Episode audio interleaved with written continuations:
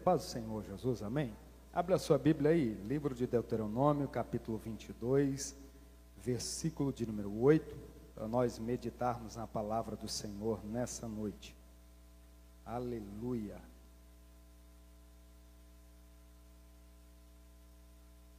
Vai ser projetado, mas por um bom hábito, eu queria que você abrisse a sua Bíblia. Nesse texto, Diz assim a palavra do Senhor: Quando você construir uma casa nova, faça um parapeito no terraço, para que você não traga culpa de sangue sobre a casa, se alguém de algum modo cair do terraço. Tome o seu assento. Nós queremos louvar a Deus por essa oportunidade toda especial nessa noite de poder compartilhar a sua palavra. E eu quero trazer uma palavra para a igreja com a seguinte temática, para nós pensarmos essa noite e extrair algumas verdades aqui dentro desse texto. O parapeito espiritual.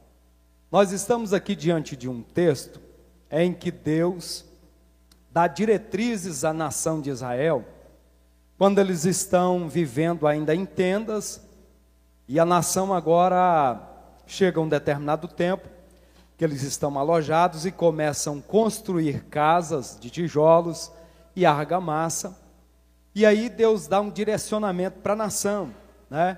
Para que eles viessem construir uma casa nova e quando construir essa casa fizesse então um parapeito. O que é um parapeito? É um tipo de mureta de mais ou menos a altura do peito da pessoa. Hoje aqui nos nossos dias nós conhecemos como corrimão, como mureta também, mas o texto aqui usa essa forma, essa palavra parapeito, que é uma proteção que Deus pediu que a nação construísse, todas as pessoas que fossem edificar e construir uma casa nova, fizessem essa proteção. E é interessante nós observarmos que Deus ele tem um cuidado, né? Uma das maiores demonstrações do seu amor para conosco o que vai evidenciar o amor de Deus, o zelo dele, com a nação de Israel e com a igreja, com o seu povo, o povo que ele escolheu. E ele diz à nação: Olha, façam essa proteção, para que se caso alguém vier subir a casa, né, no terraço, para que se alguém estiver lá, e era muito comum as pessoas subirem e estarem ali em cima, se caso essa pessoa cair e vier até a morrer, ou um acidente, né, uma fatalidade, você não tenha culpa de sangue sobre você. Então nós percebemos aqui o cuidado de Deus, como Deus cuida do seu povo, como Deus cuida da sua igreja. E nós não precisamos ter dúvidas em relação ao cuidado de Deus para com as nossas vidas. Eu não sei se você veio aqui nessa noite no culto da família, como que está a sua perspectiva em relação às campanhas que você está fazendo. Eu não sei se Deus já te respondeu. Eu não sei se a campanha é de gratidão ou se você continua clamando, mas o certo é que Deus ele tem um cuidado todo especial para com a igreja. A primeira epístola de Pedro, capítulo 5, versículo 7, o apóstolo Pedro escrevendo à igreja, ele diz: "Lançando sobre ele toda a vossa ansiedade, porque ele tem cuidado de vós." Deus ele cuida de cada um de nós, igreja, nos mínimos detalhes. Deus ele cuida dos nossos sonhos, dos nossos projetos, tudo aquilo que nós colocarmos na mão de Deus, segundo a sua vontade e o seu querer, ele vai cuidar de cada um de nós. Ele vai cuidar dos nossos sonhos, dos nossos projetos. E nós precisamos aqui entender esse cuidado de Deus. Mas partindo dessa premissa do cuidado, eu consigo ver aqui esse parapeito aqui que Deus pediu à nação de Israel que construísse sobre a casa como uma proteção física para o passado. Esse parapeito aqui ele serviu provisoriamente para proteger a nação de Israel, tendo em vista que a movimentação era grande das pessoas que subiam até o terraço da casa, né? Os hebreus eles deveriam construir essa proteção. E ele ficava lá no telhado da casa. Esse parapeito ele era feito de barro compactado, com troncos de árvores, e eram entrelaçados esses troncos e canas também, folhagens de palmeira, e o telhado da casa era usado para quatro finalidades específicas. Fazia-se essa casa e construía então esse parapeito, desse jeito, entrelaçado com os materiais que eles tinham naquela época. A primeira utilidade desse parapeito, dessa, esse, esse cômodo exclusivo ali no terraço da casa, era para armazenar os produtos da colheita. Se você abrir a sua Bíblia aí no livro de Josué, capítulo de número 2, versículo 6, por gentileza, Rogério, se puder me ajudar. Josué, capítulo 2, versículo 6.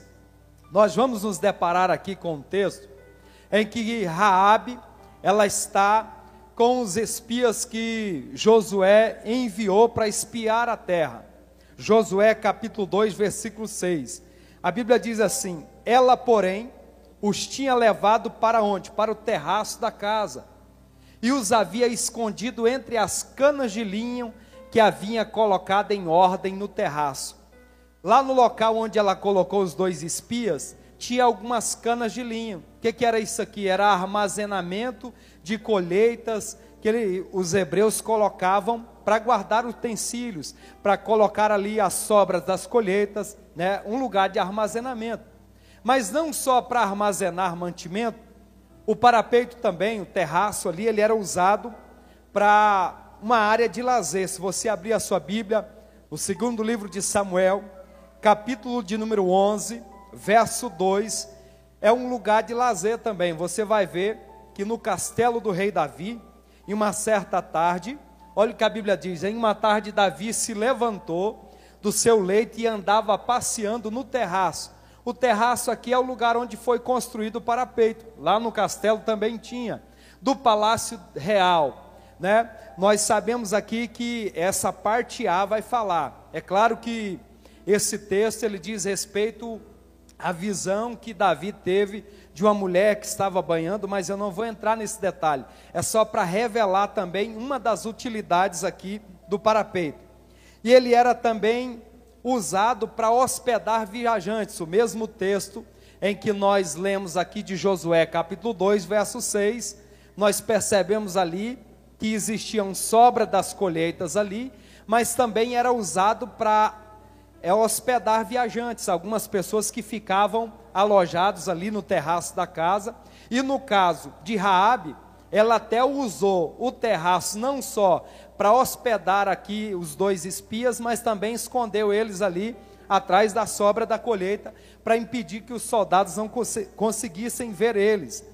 Mas nesse terraço também da casa, onde era construído o parapeito, ele era usado também para meditar e para orar. Se você abrir a sua Bíblia, no livro de Atos, capítulo 10, versículo 9, você vai encontrar um momento em que o apóstolo Pedro ele sobe Olha o que a Bíblia diz, Atos 10 e 9. No dia seguinte, enquanto eles viajavam e estavam perto da cidade de Jope, Pedro subiu ao terraço por volta do meio-dia a fim de orar. Esse texto aqui fala daquela visão que o apóstolo Pedro teve, em que descortinava aí um véu e apareceram vários animais, quando Deus usou a Pedro para ir ali alcançar a casa de Cornélio. Mas nós percebemos aqui quatro utilidades. Era um lugar para se armazenar a sobra da colheita, era um lugar usado para hospedar pessoas, era um lugar usado também para orar e também era um lugar de lazer. Então esse lugar aqui ele tinha várias utilidades e é por isso que a movimentação das pessoas ali era grande, pessoas que subiam, que estavam lá em cima para ter uma boa vista. Então Deus ele dá essa recomendação para que as pessoas então fizessem esse parapeito. E é interessante que o parapeito no hebraico quer dizer maak. Essa palavra, ela dá, diz respeito a essa mureta que Deus pediu para construir em volta da casa. Mas eu quero aqui fazer uma aplicação para a igreja, entendendo que do mesmo modo que o parapeito ele era uma proteção para o passado, eu preciso fazer uma aplicação com a igreja e nós pensarmos da seguinte forma: que do mesmo jeito que essa proteção ela serviu para o passado, nós também, nos dias em que nós vivemos, nos dias odiernos, nós precisamos fazer uma proteção espiritual para os dias em que nós estamos vivendo, porque nós também somos uma casa nova, né? nós também somos edificação do Senhor, e para nós protegermos a nossa casa, nós precisamos de um parapeito espiritual, de uma proteção que vai nos inibir contra as, as dificuldades e as situações da vida. E para a gente construir uma casa nova, o que, que nós precisamos para construir uma casa nova? Mateus capítulo 13, verso 44, a Bíblia diz que o reino dos céus é semelhante a um tesouro escondido em um campo que um homem achou e escondeu. Então, transbordante de alegria, ele vai, vende tudo o que tem e compra aquele campo. Interessante que eu disse aqui que para construir uma casa, a primeira coisa que a gente precisa é de um terreno. E aqui nessa parábola aqui, Jesus conta a história desse moço, que ele encontrou um tesouro e escondeu em um campo, e aí ele vende tudo que ele tem para comprar, só pelo prazer de ter aquele campo. Quando nós temos Jesus no nosso coração, esse campo aqui simboliza nosso coração. E quando nós temos Jesus, que é, que é o maior tesouro que nós podemos encontrar, aí sim ele pode edificar em nós uma casa nova. Porque no mundo nós éramos um dia uma tapera velha, mas agora em Jesus nós somos uma construção nova. E uma construção nova edificada no Senhor, ela precisa de uma proteção espiritual contra as dificuldades da vida, contra os problemas da vida. E aquele homem vai e vende tudo. E interessante aqui que eu faço observação que a questão de vender tudo aqui não é fazer uma apologia à pobreza, mas mostra o desprendimento daquele homem das coisas dessa vida. Quando nós encontramos Jesus, nós precisamos nos desprender de todas as coisas dessa vida, porque Jesus é a melhor conquista que nós podemos ter nesse mundo. A presença de Jesus, a graça de Jesus, o reino de Deus, ele é mais importante do que todas as coisas dessa, desse, desse mundo em que nós vivemos. Mas eu quero aqui dizer à igreja que todos nós, os crentes em Jesus, nós somos uma casa nova. Se você abrir a sua Bíblia, lá em Efésios, capítulo 2, do verso 20 ao verso 22, Olha só o que, que o apóstolo Paulo diz: edificado sobre o fundamento dos apóstolos e dos profetas, tendo Jesus Cristo como a pedra angular, no qual todo edifício é ajustado e cresce para tornar-se um santuário santo no Senhor. Nele, vocês também estão sendo edificados juntos para se tornarem moradas de Deus pelo seu Espírito Santo. Nós somos moradas de Deus, nós somos uma casa nova. O livro do profeta Isaías diz que nós outrora éramos até um jamuzeiro bravo, mas agora nós fomos transformados em plantação do Senhor. Nós somos carvalho de justiça. Nós somos chamados e escolhidos por Ele. E o Espírito Santo de Deus habita em nós. Nós somos essa casa nova. O escritor aos Hebreus, no capítulo 3, verso 6, a parte B, ele diz assim: Mas Cristo é fiel como filho sobre a casa de Deus, e essa casa somos nós. Nós somos essa casa, nós somos a casa que Deus está edificando cada dia, a presença dEle, a graça dEle, e é por isso que essa casa nova que nós somos, ela precisa dessa proteção espiritual. Nós precisamos construir um parapeito espiritual para proteger essa casa nova. E Deus ele nos fez assentar no lugar mais alto dessa casa. Efésios, capítulo 2, do verso 6 ao 8 diz assim: Deus nos ressuscitou com Cristo e com ele nos fez assentar nas regiões celestiais em Cristo Jesus. Só Ele é que pode fazer isso com a nossa vida. Ele nos deu essa oportunidade. Ele nos tirou de um mundo horrível. O salmista, no Salmo 40, verso 1 diz que Deus nos arrancou de um charco de lodo, colocou os nossos pés sobre essa rocha, a rocha de sustentação, essa rocha que os edificadores um dia rejeitou, ela veio a se tornar a rocha principal, a pedra angular, e é sobre esta pedra que nós estamos construindo a nossa casa espiritual, e é sobre essa rocha que essa casa ela é edificada, impedindo que os ventos, que os vendavais, que as situações dessa vida venham impedir que a nossa casa desabe, porque nós estamos edificados sobre essa rocha. E o texto continua dizendo que isso é para mostrar nas eras que hão de vir a incomparável riqueza da sua graça. A graça de Deus ela é incomparável. Não tem como se medir a graça, porque Jesus ele nos alcançou o mesmo cuidado que Deus tinha com a nação de Israel, quando ele chamou aquele povo, quando ele escolheu a Abraão lá na terra de Ur dos Caldeus, o mesmo cuidado que ele tinha com Abraão, quando ele mudou o nome daquele nome para Abraão, o pai de uma grande nação, e de lá é que surgiu a igreja. Ele tem esse mesmo cuidado para comigo e com você. E Ele quer que nós entendamos que nós somos hoje a morada do Espírito Santo. Nós somos uma casa nova, porque um dia, quando Jesus ele foi assunto aos céus, ele morreu. A Bíblia fala da morte vicária. A morte vicária de Cristo é morrer a nossa morte. E quando ele morre a nossa morte, a Bíblia diz que o véu do templo, ele se rasgou de alto a baixo e agora nós temos acesso até Deus. O lugar que Deus habita hoje não é mais no tabernáculo, não precisa mais de um sacerdote para entrar no, no, lugar santo e nem de um sumo sacerdote para entrar no santo do santo. Nós temos acesso direto com Deus. Nós somos casa espiritual e o lugar onde a presença de Deus habita é dentro de cada um de nós. E é por isso que nós precisamos nos preocupar em construir uma proteção espiritual para nos vedar, para nos impermeabilizar contra as infiltrações dessa vida em que nós vivemos. E o texto continua demonstrando a sua bondade para conosco em Cristo Jesus, pois vocês são salvos pela graça, por meio da fé. E isso não vem de vocês, mas é dom de Deus.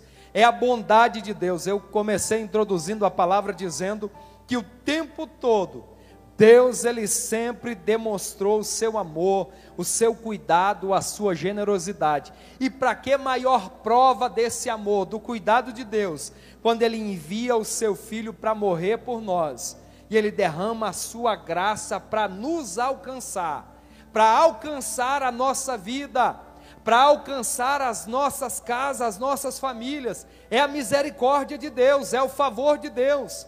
Pedro escreve na sua primeira epístola, no capítulo 1, se a gente olhar o contexto ali, no verso 2, se não me falha a memória, quando Pedro ele está direcionando a igreja, que a igreja está vivendo um momento de dificuldades, um momento de perseguição, e ele até começa a carta dizendo: Olha, eu estou direcionando essa igreja aos irmãos da diáspora, aqueles que são perseguidos, aqueles que estão espalhados, e Pedro diz: Olha, se alegre em Deus pelas várias perseguições que vocês estão sofrendo. Sabe o que me chama a atenção nessa palavra várias? Se nós formos olhar no original, a, a palavra várias é poliquilos. Essa palavra grega, e eu estava pesquisando o significado dela, é tão interessante que Pedro usa essa palavra, e essa palavra quer dizer policromática. O significado da palavra policromática é várias cores, ou seja, nas várias cores das provações em que nós vivemos, a graça de Deus ela está sobre a nossa vida.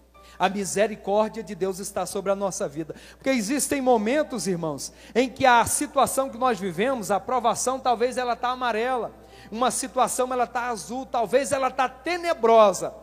Mas aí Pedro continua dizendo, lá no capítulo 4, o verso 10 da sua mesma epístola, ele diz: Olha, a graça de Deus ela se revela multiforme, e essa mesma palavra ela tem o mesmo significado. E o que é que a Bíblia está querendo dizer com isso? Que independente da cor da provação, da dificuldade que nós venhamos enfrentar, a graça de Deus ela não exerce influência sobre nada disso, porque a graça de Deus é poderosa.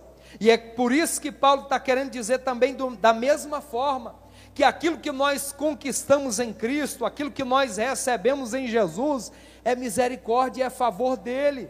E é por isso que nós precisamos então construir essa casa espiritual em Cristo Jesus para vedar contra as situações em que nós enfrentamos, as dificuldades.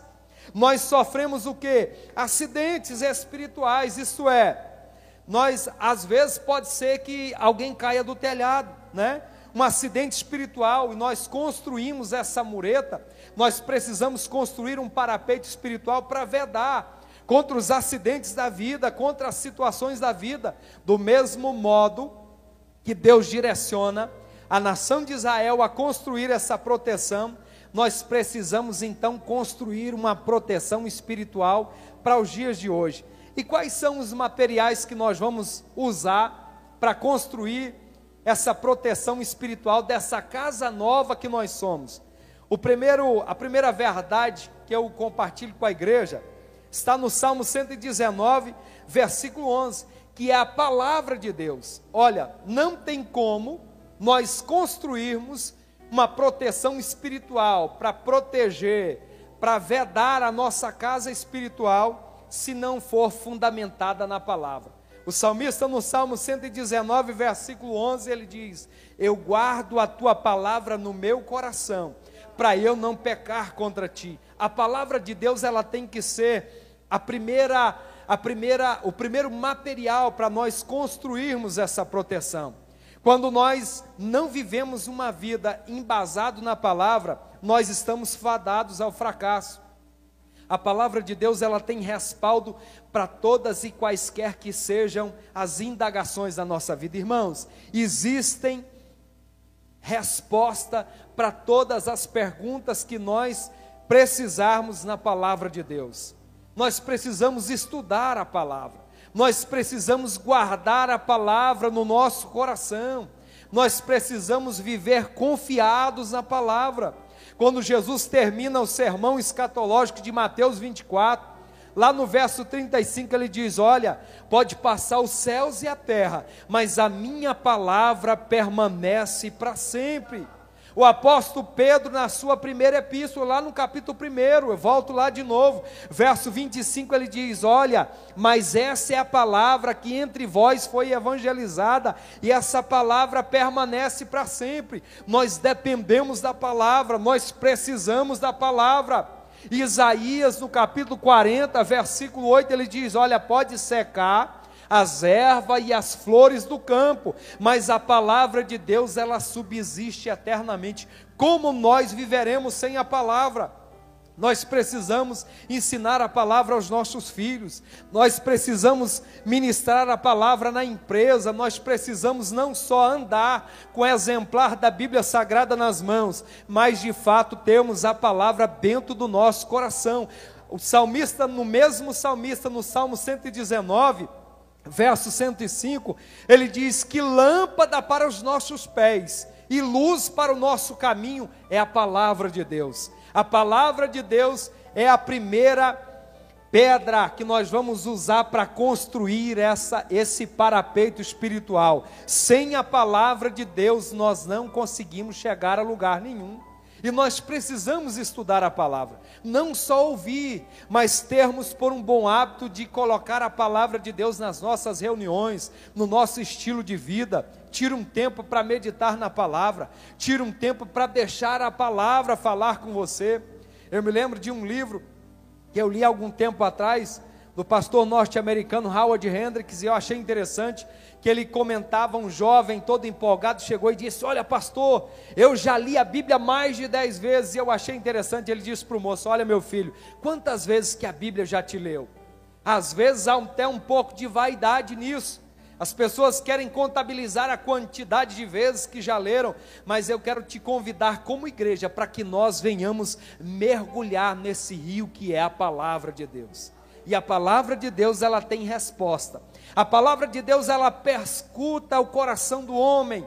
Ela vai lá no íntimo, ela consegue ver aquilo que nós vemos. A palavra de Deus, ela tem respaldo e resposta para tudo, se nós confiarmos na palavra. Uma outra ferramenta aqui, uma outra pedra que nós vamos usar aqui para construir esse parapeito espiritual é a oração.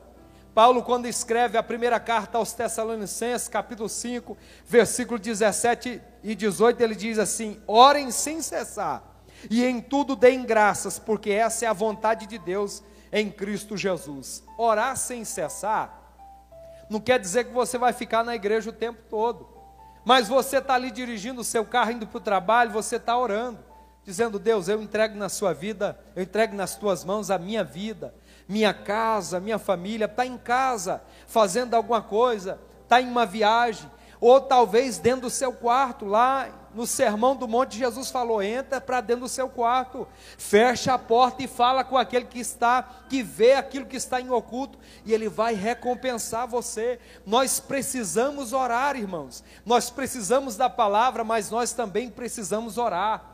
Nós precisamos orar de fato, ao ponto dos nossos filhos nos verem orando e aprender a orar conosco. Foi assim comigo e é desse jeito que eu e a minha esposa fazemos com o nosso filho. Já temos colocado ele para orar conosco. E às vezes eu vou orar, eu acho lindo, pastor Gilson. O Gabrielzinho vem e ajoelha, pastor Alessandro, do meu lado e começa a orar comigo. Papai do céu, do jeitinho dele. E eu acho lindo aquilo porque são marcas que eu estou gerando no caráter, na personalidade dele. E se nós não orarmos, se nós perdermos esse hábito, como é que os nossos filhos, como que nós vamos manter uma, uma comunhão direta com Deus? Jesus ele diz lá em Mateus capítulo 7, versículo 7: Pedi e dar-se-vos-á buscai e encontrareis. E aí ele dá resposta, porque aquele que pede, recebe, e o que busca, encontra. O nosso Deus é poderoso para fazer. Paulo diz lá em Efésios, capítulo 3, versículo 20: Ora, existe um Deus, qual? O que nós servimos, aquele que é poderoso para fazer tudo. O apóstolo Paulo fala que é tudo e muito mais além daquilo que nós pedimos ou pensamos, segundo o poder que nós opera. E esse poder aqui não é outro senão a nossa fé.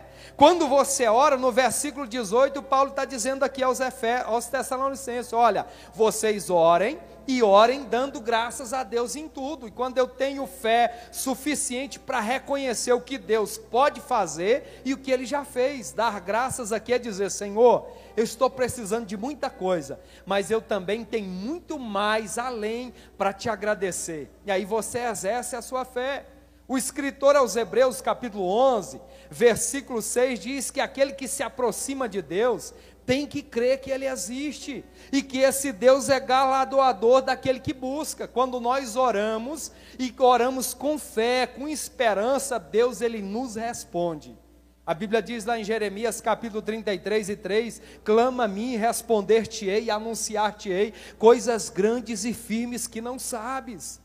Talvez nós não estamos recebendo, não é porque Deus deixou de operar milagre. Ah, por que, que a igreja primitiva, por que, que a igreja do passado, Deus mudou, irmãos? Mudou ou não mudou? Não. Deus continua sendo o mesmo. Talvez somos nós é que oramos menos. Nós temos tempo para tanta coisa, tempo para as redes sociais, tempo para filme, para séries, para o campeonato de futebol. Eu não estou falando que você não pode fazer isso, mas tire um tempo para falar com o seu Deus.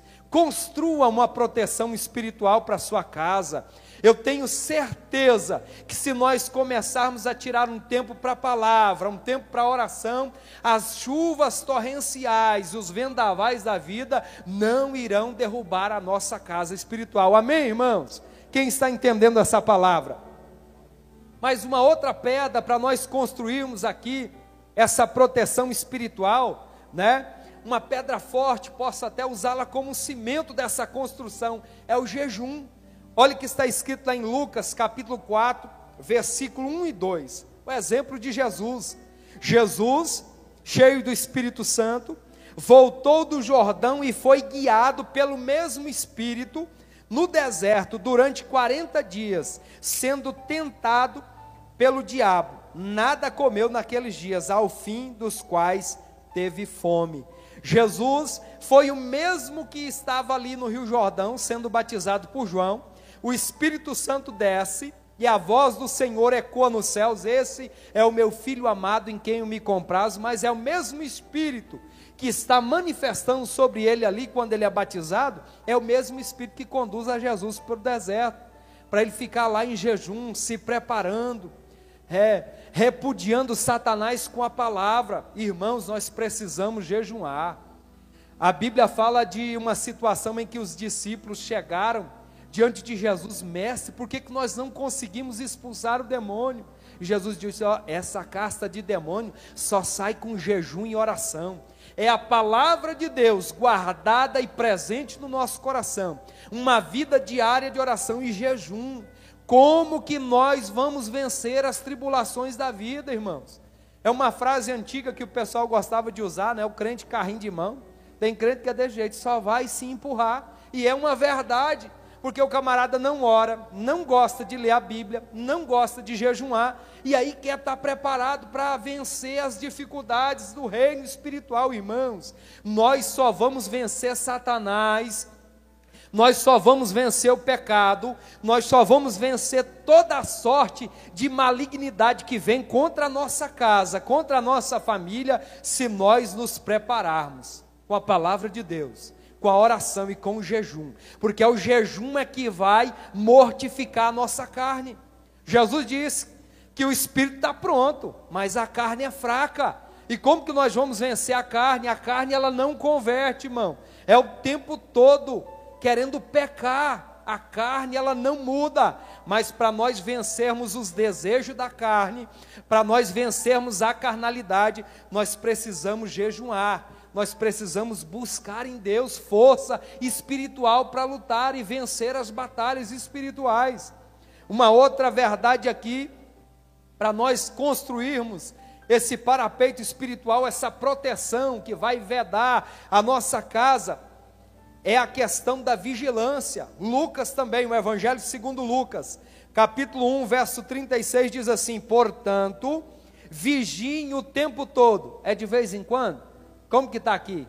Não, de vez em quando eu tenho que vigiar, pastor Gilson, porque de vez em quando o diabo vem. Não, é o tempo todo. Foi Jesus que disse isso, orando para que vocês possam escapar de todas essas coisas que têm de acontecer e para que possam estar em pé na presença do Filho do Homem. Quem que é o Filho do Homem? É Jesus. Estar de pé, vigilantes, alertas, preparado. É hora que alguém vem lá no trabalho com um vídeo, um vídeo pornográfico e quer compartilhar com você. O apóstolo Paulo, quando ele escreve lá a Timóteo, ele diz que o homem de Deus, e homem aqui, eu uso a palavra no sentido macro, homem, mulher, jovem, criança, ele é conhecido por algumas coisas que ele foge. Existem situações, irmãos, que nós precisamos fugir fazer igual José com aquela mulher de Potifar. Tem hora que tem que vazar, porque o pecado vem, a situação vem, e se a gente não correr, a gente cai. É assim que nós vamos construir, é assim que nós vamos edificar. Tem situação que não tem jeito. Não, eu vou ficar aqui para ver se eu consigo vencer. Não, some, corre, vaza, vaza que é problema. Nós precisamos correr da aparência do mal, porque as mesmas pessoas que te atraem para a situação são as mesmas pessoas que vão condenar você logo à frente. Olha lá o crente, onde é que ele estava envolvido? Olha lá, é os primeiros a acusarem você. E sem falar que pode acontecer uma situação em que está lá, envolvido numa situação dessa, de repente, vai que alguém fica endemoniado lá e você precisa orar. Ops, tem um irmão ali, vamos chamar o irmão. E aí? Irmão do céu, e arrama tanta desculpa, não posso estou com dor de cabeça, estou com compromisso, porque o diabo ele é acusador e ele não vai aceitar se você não tiver preparado, se a sua construção, se o seu parapeito espiritual estiver cheio de rachadura, se o reboco estiver caindo, se estiver cheio de infiltração, não vai, não tem como.